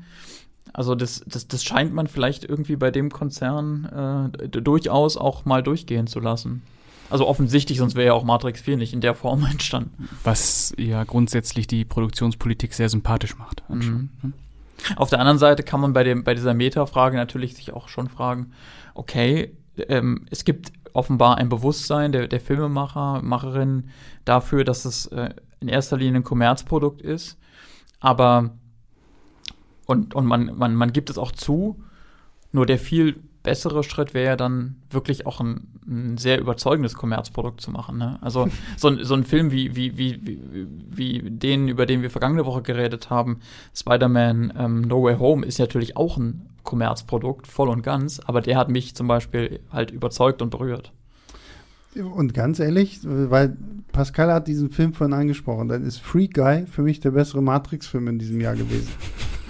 Das habe ich sogar als, das Weil, fällt mir weil ein, das habe ich, das habe ich als Kritik zu Free Guy damals als, als Gag geschrieben. ja, und jetzt ist der Gag Kannst wiederbringen. geworden. Jetzt kannst du es wiederbringen, ja. Also, noch bevor ich natürlich Matrix 4 gesehen hatte. Ja, Ja, kannst du sagen, du hast es gewusst. das- genau. Boom! Aber äh, zum Abschluss möchte ich auch noch mal äh, kurz ins Geschichtsbuch gucken und, da, Oh, da, der Äh, blättert da sogar blätter ich- seine Seite in seinem Notizbuch rum. äh, und, und zumindest auf den, auf den Fakt hinweisen, dass ähm, Matrix 2 auch wirklich nicht besonders gut ankam und im Laufe der Jahre bei manchen Leuten gewachsen ist. Und Matrix 4 hat jetzt Stand aktuell bei, bei Metakritik wirklich gute 65 Punkte. Es gibt aber viele Leute, die ihn wirklich gar nicht mögen. Und ich bin gespannt, wie das jetzt so auch bei nächsten Sichtungen und, und im Laufe der Jahre sein wird. Ob, ob es da auch so einen so Wandel gibt, dass man, dass, dass Leute, die den Film nicht mochten, vielleicht doch Sachen entdecken, die sie dann besser finden oder umgekehrt. Also auf jeden Fall, wie, wie dieser Film aufgenommen wird und, und wirkt, wenn man auch ihn hat, hat sacken lassen und wenn so ein bisschen Zeit ins Land gezogen ist. Und, und das sacken lassen kann auch mal zehn Jahre dauern.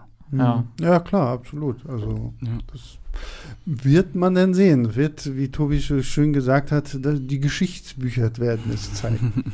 Vielleicht sprechen wir ja in zehn Jahren schon wieder über drei andere Fortsetzungen. Zu Matrix, ja. Oder Serien oder Animationsfilme oder, oder, oder das äh, heiß erwartete Max Riemel Spin-off. Das, genau. das von einem Mann aus Deutschland heiß erwartete Spin-off, der, der nicht Max zwei. Riemel heißt. Ich denke mal, Max nee, Riemel hätte sicherlich auch Interesse. Ich, ich wollte den Gag gerade noch erweitern. Ich bin mir nicht mehr sicher, ob Max Riemel daran selber Interesse hat. hm. Ja gut, damit würde ich sagen, sind wir dann durch mit Matrix 4, dem letzten großen Blockbuster von 2021. Äh, Tobi, vielen lieben Dank, dass du den Weg ins Studio hier gefunden hast. Gerne. Äh, Pascal, auch dir vielen lieben Dank, dass du heute wieder da warst. Sehr gerne. Ähm, wir haben ja gerade vor kurzem schon gesprochen. Dass mhm. Diesen Podcast hört ihr dann in, jetzt muss ich rechnen, in zwei Wochen. In zwei Wochen, da haben der gute Pascal, äh, Julius und ich nämlich über all die großen Blockbuster und Nicht-Blockbuster gesprochen, auf die wir uns so 2022 freuen. Da sind echt eine ziemlich äh, gute Ansammlung von Filmen zusammengekommen. Ja, es geht auch um Erotik. Es geht auch um Erotik, mhm. es geht auch um Action, es geht auch um äh, Wikinger und sowas alles. Also mhm. da ist doch ein bisschen was äh, zusammengekommen. Und nächste Woche gibt es auch noch einen Podcast von uns. Nächste Woche genau, da machen wir, was alle Menschen zu dieser Zeit tun, nämlich einen Blick zurückwerfen. Ähm, da sitze ich dann mit Christoph und äh, Jenny von Moviepilot zusammen. Den beiden Menschen, die mehr Filme gucken, oder zumindest Christoph, der irgendwie gefühlt mehr Filme guckt als jeder andere Mensch, den ich kenne. So, ähm, wie viele er diese, dieses Jahr geguckt hat, erfahrt ihr dann in dem Podcast. Es ist auf jeden Fall eine sehr, sehr große Nummer. Also da, da würde mir der Hut wegfliegen, wenn ich einen Hut aufhaben würde. so, und äh, der größte Dank gilt natürlich äh, allen euch da draußen, die ihr Woche für Woche fleißig auf eurer Podcast-App einschaltet, und abonniert habt. Und wie gesagt, Jetzt könnt ihr uns bei Spotify auch eure Sternewertung schenken. Und abonnieren könnt ihr uns da sowieso. Und, und abonnieren könnt ihr uns da sowieso, aber über Sternewertung freuen wir uns immer mehr, weil hier, Tobi hat gesagt, wenn wir auf Platz 1 kommen, tanzt er hier auf dem Tisch. Mhm. Also hat er nicht gesagt, habe ich ihm jetzt einfach mal im Mund gelegt, mhm. aber das wird sicherlich so sein. Ähm, ja, also vielen, vielen lieben Dank fürs Zuhören, fürs Abonnieren, fürs Bewerten, fürs E-Mails schicken. Das könnt ihr tun an leinwandliebertfilmstarts.de. In diesem Sinne, habt einen guten Rutsch schon ins neue Jahr. Ist ja fast soweit. Ähm, wir hören uns nächste Woche wieder, im nächsten Jahr natürlich auch. Bis dahin, macht's gut. Ciao, ciao. Leinwandliebe und Sebastians 5 Minuten sind Filmstarts-Podcasts der Webedia GmbH. Moderation und Schnitt Sebastian Gertschikow, Produktion Tobias Meyer, Monique Stibbe und Nina Becker. Die Songs Take a Chance und Easy Jam im Intro und Outro kommen von Kevin McLeod. Die Links zur Musik und zur Lizenz findet ihr in den Shownotes.